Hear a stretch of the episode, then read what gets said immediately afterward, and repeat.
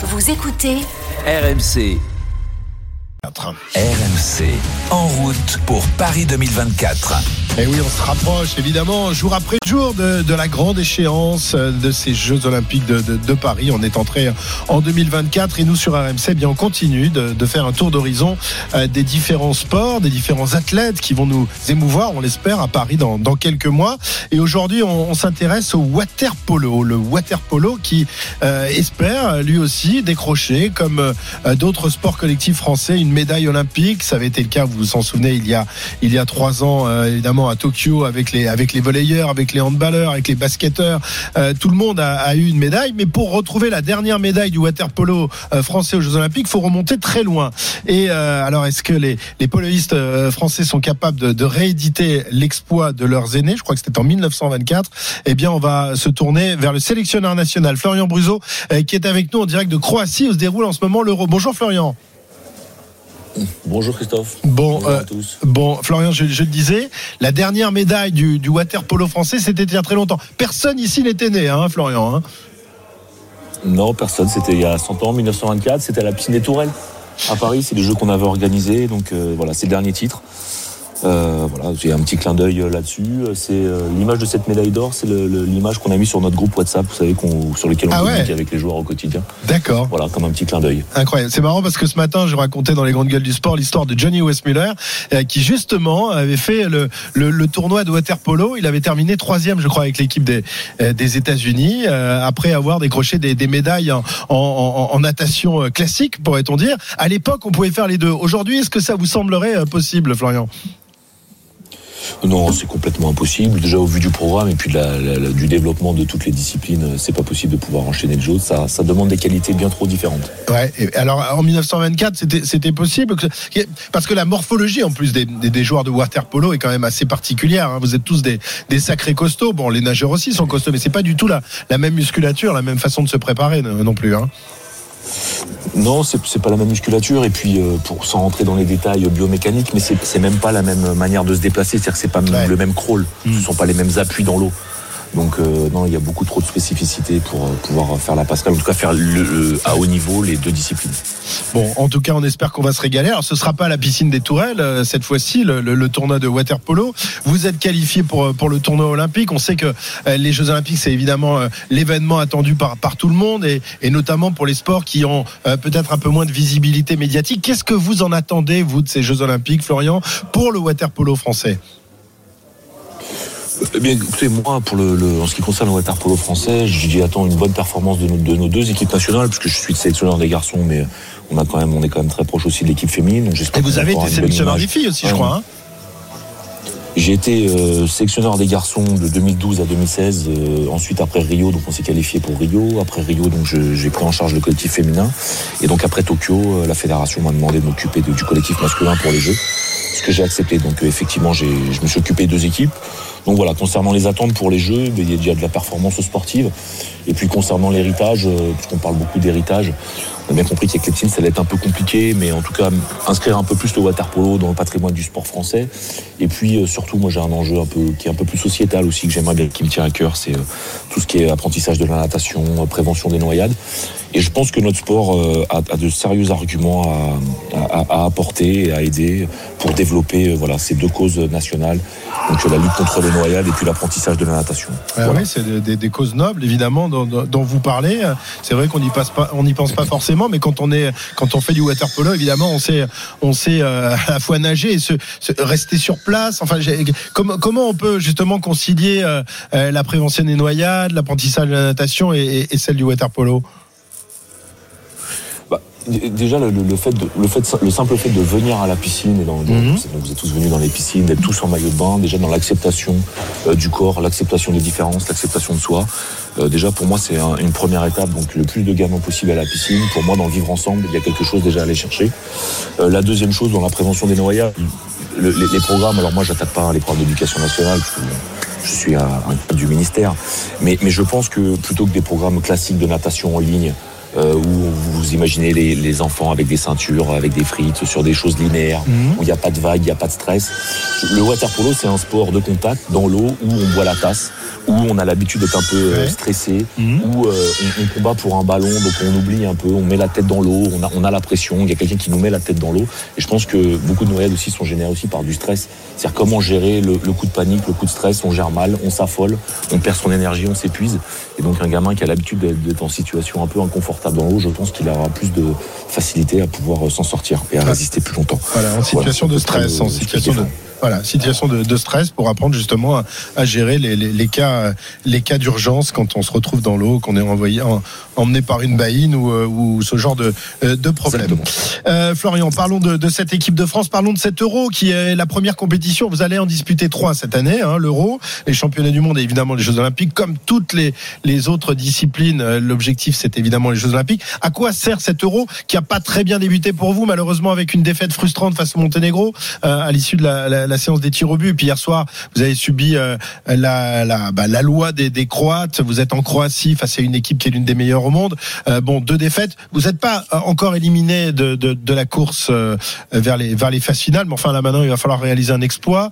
il va falloir passer par les huitièmes de finale et battre d'abord l'Espagne. Hein. C'est ça dans l'ordre ou dans le désordre.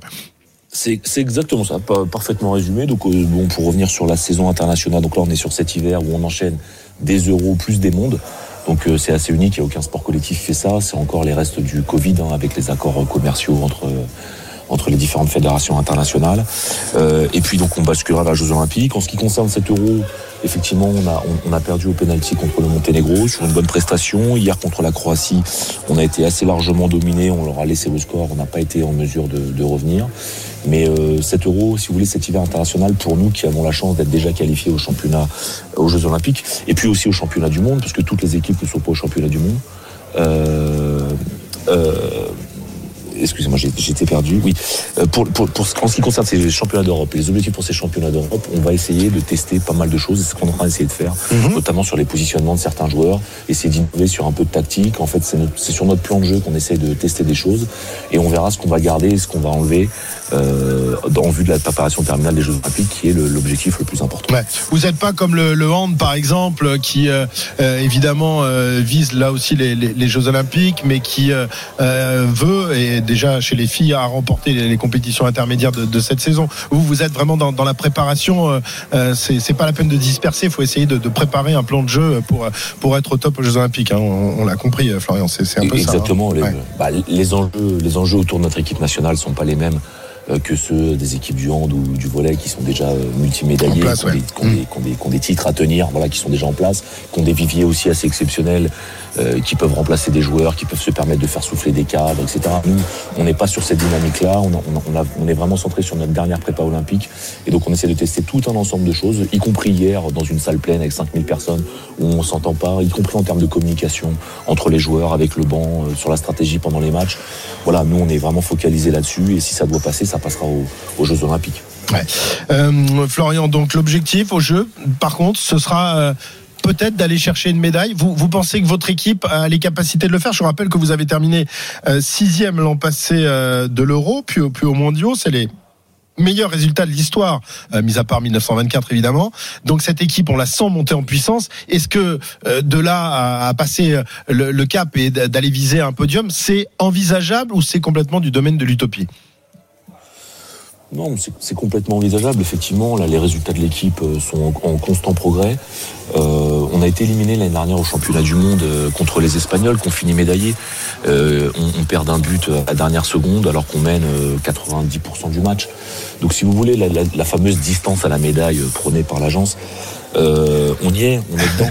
Euh, maintenant, on est encore euh, bien trop sinusoïdal, c'est-à-dire, voilà, on a des temps faibles qui sont encore un peu trop faibles, et c'est sur la consistance un peu de notre jeu pendant les quatre périodes du match sur lesquelles on doit, on doit s'appliquer, et notamment sur la gestion et la stabilité émotionnelle. Mmh. Voilà, c'est-à-dire que c'est la grande différence entre les grandes équipes de sport co-françaises et nous pour l'instant, c'est que nos temps faibles sont un peu trop faibles et parfois nous sortent des matchs. C'est ce qui nous est arrivé hier soir.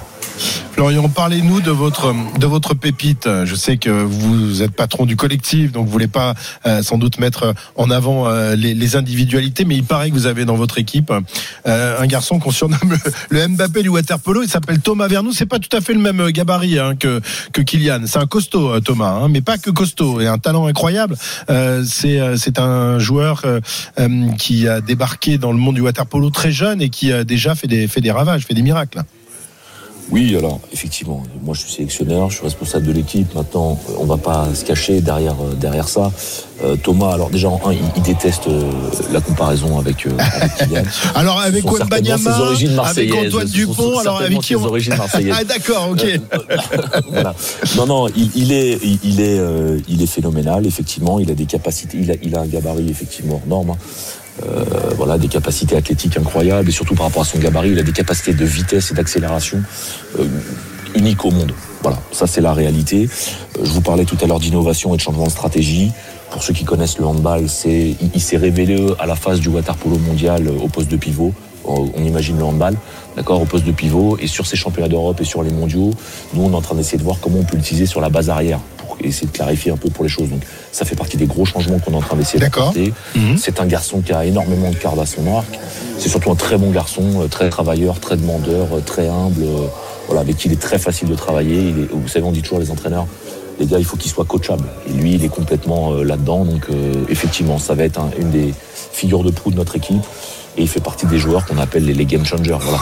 Effectivement. Game changer. Voilà, on, cherche des, stars dans, tous les, sports co-français. Je vous en citais trois tout à l'heure. Bah voilà peut-être le quatrième, euh, le quatrième ou cinquième, parce qu'il y a quand même aussi quelques grandes stars en, matière de volet, en matière de hand. Mais en tout cas, à surveiller. Donc Thomas Vernou. Euh, un, dernier mot, Florian. Pendant longtemps, le waterpolo en France a été la, rivalité entre hum, deux villes de la, Méditerranée. C'était Marseille et Nice. Aujourd'hui, je crois qu'en équipe de France, vous avez toujours beaucoup de Mais vous avez des Franciliens. Ça ressemble un peu, vous parliez tout à l'heure de, de Vernou et, qui est marseillais, mais là aussi, ça, rappelle l'équipe de France il y a quelques années, l'équipe de France de foot, où il y avait cette rivalité entre Parisiens et Marseillais. Elle, est réelle ou alors c'est vraiment pour, pour rigoler, ce genre de choses?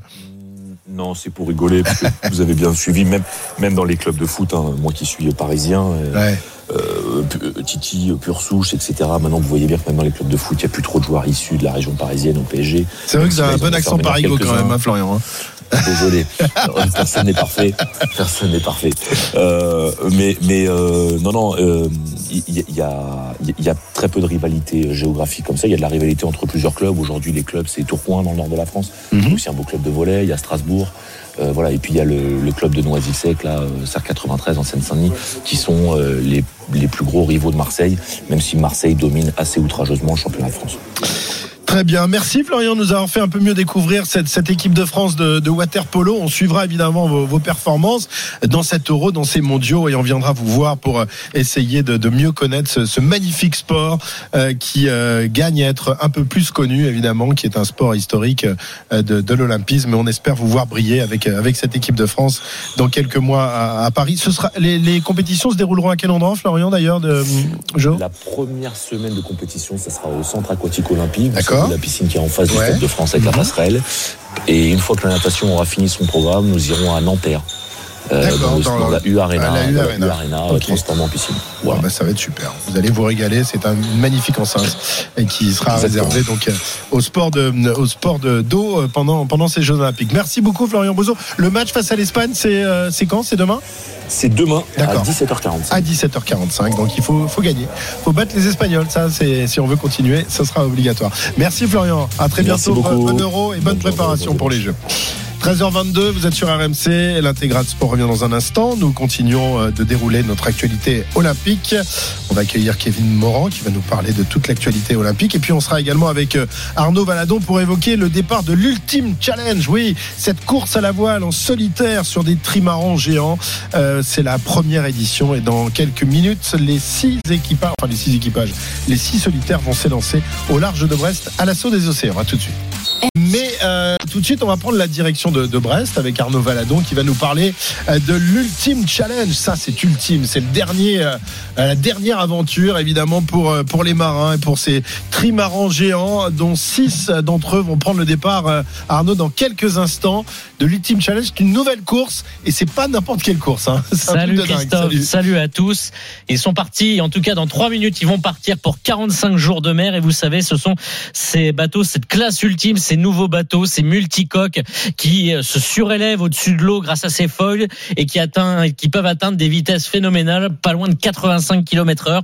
Et ils sont six à tenter cette toute première course, euh, donc en solitaire sur ces multicoques, ces Formule 1 de la voile. hein. C'est un peu comme ça qu'on les, qu'on les appelle. Anthony Marchand, Armel Lecléache, Charles Caudrelier, Tom Laperche, Éric Perron et Thomas Coville. Seuls Lecléache et Coville ont déjà fait des courses euh, autour du monde en solitaire, mais c'était en monocoque, notamment avec le, le vent des globes. Et euh, là, c'est une toute nouvelle course. C'est pour ça qu'ils ne sont que six. Parce que pourquoi c'est nouveau? On n'a jamais tenté euh, comme ça de faire une course avec ces nouvelles Formule 1 de la mer. Parce que euh, c'est vrai que ça fait dix ans qu'on en entend parler et c'était plutôt fragile. Il y avait beaucoup de casse et forcément quand on part faire un tour du monde et qu'on va aller Ah, franchir quand- le ouais, Cap dans les mers, Horn, dans les le- mers du Sud, euh, quand tu casses, t'es pas mieux quand même. Hein et pour aller le chercher, c'est Ouais. compliqué. Donc il y a une part de risque et c'est un énorme challenge euh, pour tous ces navigateurs qui auront quand même le droit à un arrêt technique de minimum 24 heures. Donc voilà, il y a Ah d'accord, ça, ça C'est par, autorisé. rapport, par rapport au Vendée Globe euh, où là il y a aucune autorisation de, de cette euh, de ce de ces arrêts. Voilà, ouais. non non, ils ont ils auront le droit à faire des escales techniques parce que euh, c'est pour ça qu'on fait souvent cette comparaison un peu avec les Formule 1, c'est que c'est très pointu, Ouais. ça va très vite, donc On forcément change les pneus et on repart. On Voilà, on exactement. Mais forcément, les contraintes sur les bateaux sont beaucoup plus fortes. Et je vous propose d'ailleurs d'écouter euh, Charles Caudrelier, euh, vainqueur euh, récemment de la Route du Rhum, euh, qui, mais ce n'était pas en solitaire, et donc qui se lance dans cette nouvelle aventure, donc cette Arkea Ultimate Challenge. Et forcément, euh, être seul aux commandes de ces bolides, c'est beaucoup déjà de fatigue attendue pour ces 45 jours de mer.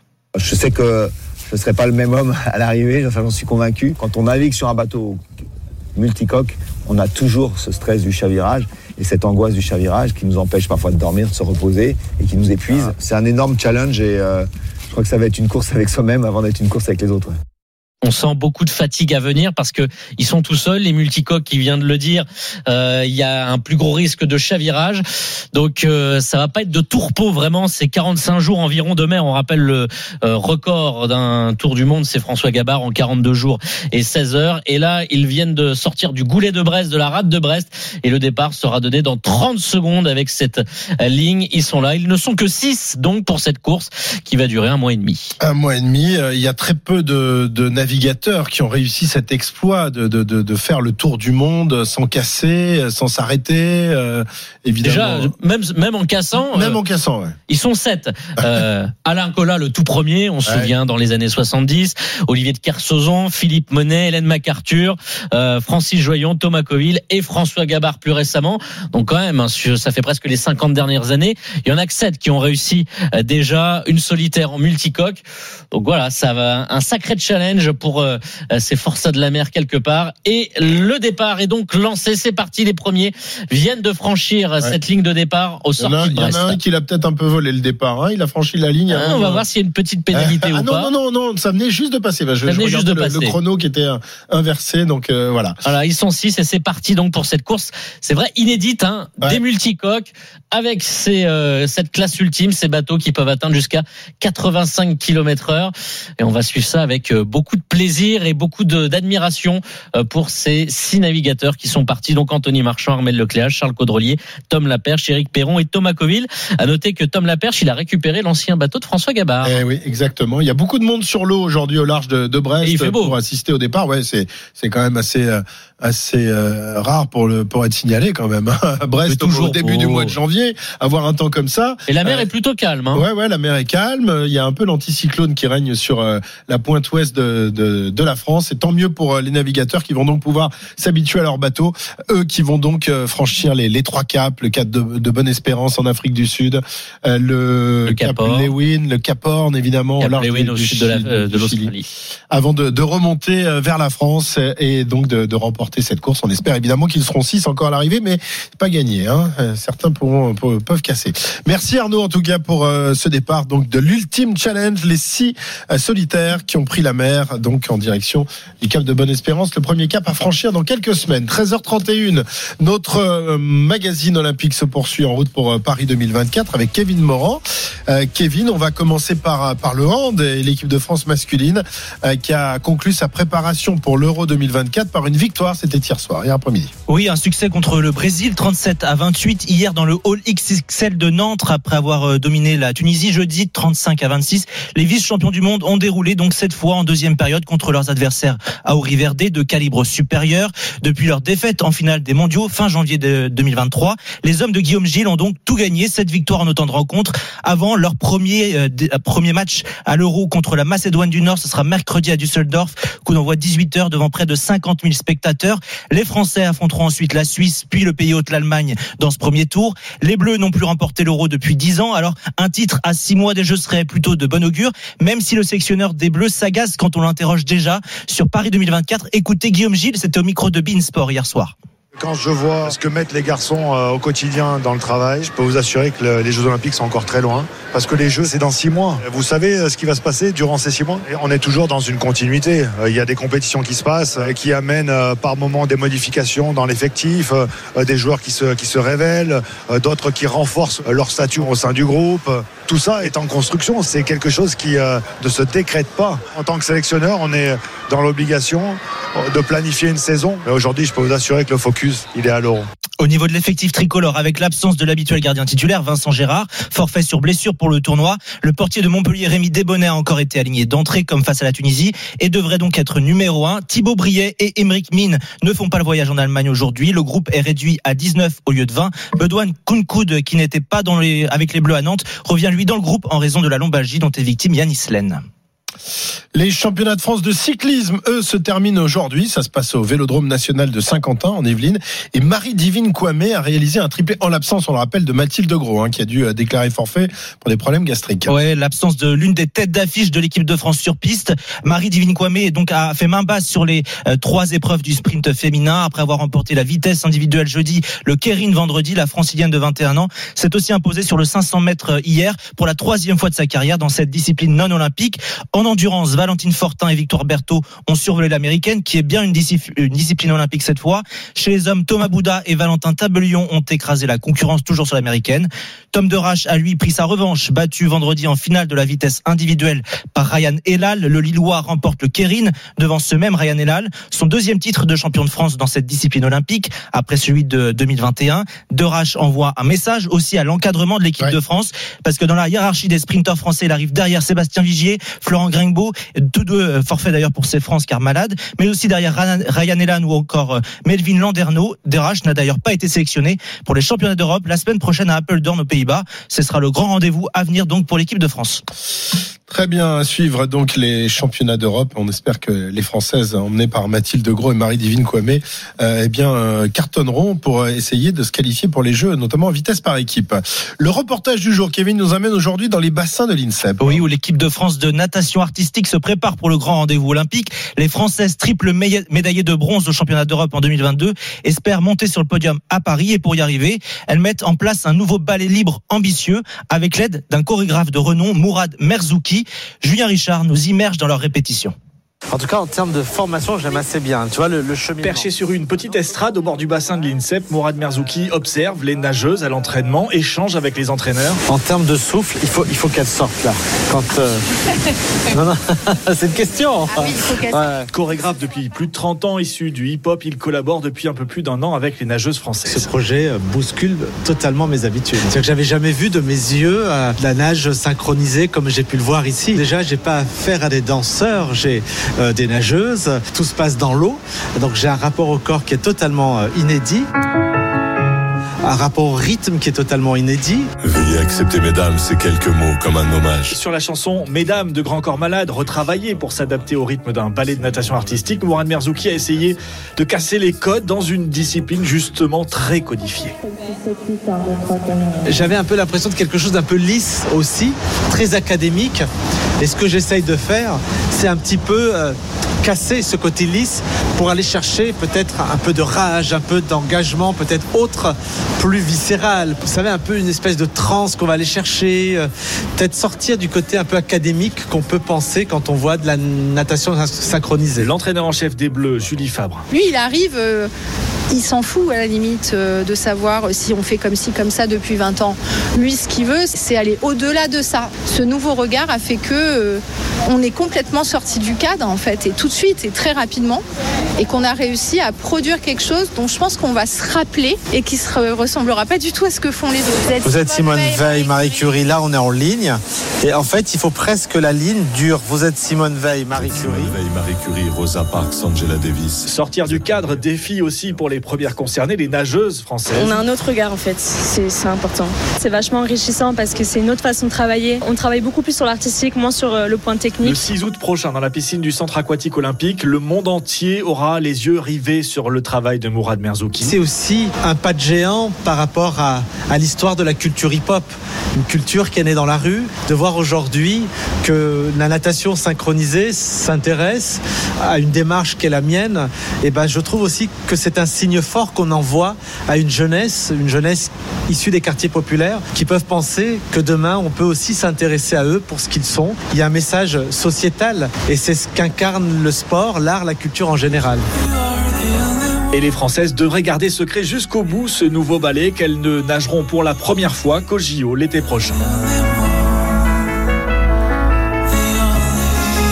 Voilà le- la natation artistique. Julien Richard, euh, qui est notre spécialiste. Il est plus doué quand même. euh, il est plus doué en, en crawl, mais il se débrouille pas mal en natation artistique. Je le vois bien avec un petit truc, un pince-nez.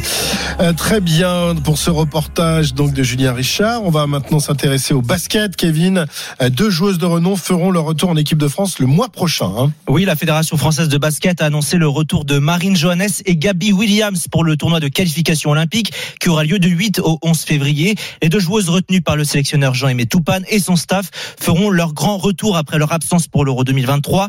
Dix autres, dix autres joueuses ont été sélectionnées pour ce tournoi qui aura lieu en Chine. Les tricolores affronteront le pays hôte, vice-champion du monde 2022, Porto Rico et la Nouvelle-Zélande. Ce tournoi sera surtout une répétition générale à un peu plus de cinq mois du début des JO. Les Bleus étant évidemment d'ores et déjà qualifiés pour les Jeux. Ok, et on termine par une ex-basketteuse internationale, cette fois-ci, Émilie Gomis, qui, elle, était évincée du CNOSF avant probablement de subir la, la même sanction à Paris 2024. Qu'est-ce qui s'est passé? Ouais, le poste de vice de euh, le poste de la vice championne olympique de basket 2012, membre de la commission des athlètes du CNOSF, était en effet en suspens depuis une publication sur les réseaux sociaux, deux jours après les attaques du 7 octobre du Hamas en Israël. Ce message montrait des cartes de France sur lesquelles le drapeau tricolore était progressivement remplacé par le drapeau israélien, avec la question que feriez-vous dans cette situation? Le CRIF, le Conseil représentatif des institutions juives de France, a notamment vivement réagi. Émilie Gomis avait ré- retiré rapidement ce poste, présenté ses excuses, adressé une lettre début décembre à la ministre des Sports, mais le comité de déontologie du CNOSF a proposé la radiation de l'ancienne basketteuse de la commission des athlètes pour atteinte avérée aux principes éthiques. Émilie Gomis est aussi l'une des ambassadrices de Paris 2024. Le comité d'éthique du comité d'organisation s'était également prononcé pour son exclusion par manque de respect du devoir de réserve. La décision du COJO devrait être actée dans les prochains jours. Merci beaucoup euh, pour ce journal olympique signé Kevin Morand. Vous savez tout de ces jeux qui se préparent évidemment euh, à Paris. Merci Kevin. Il est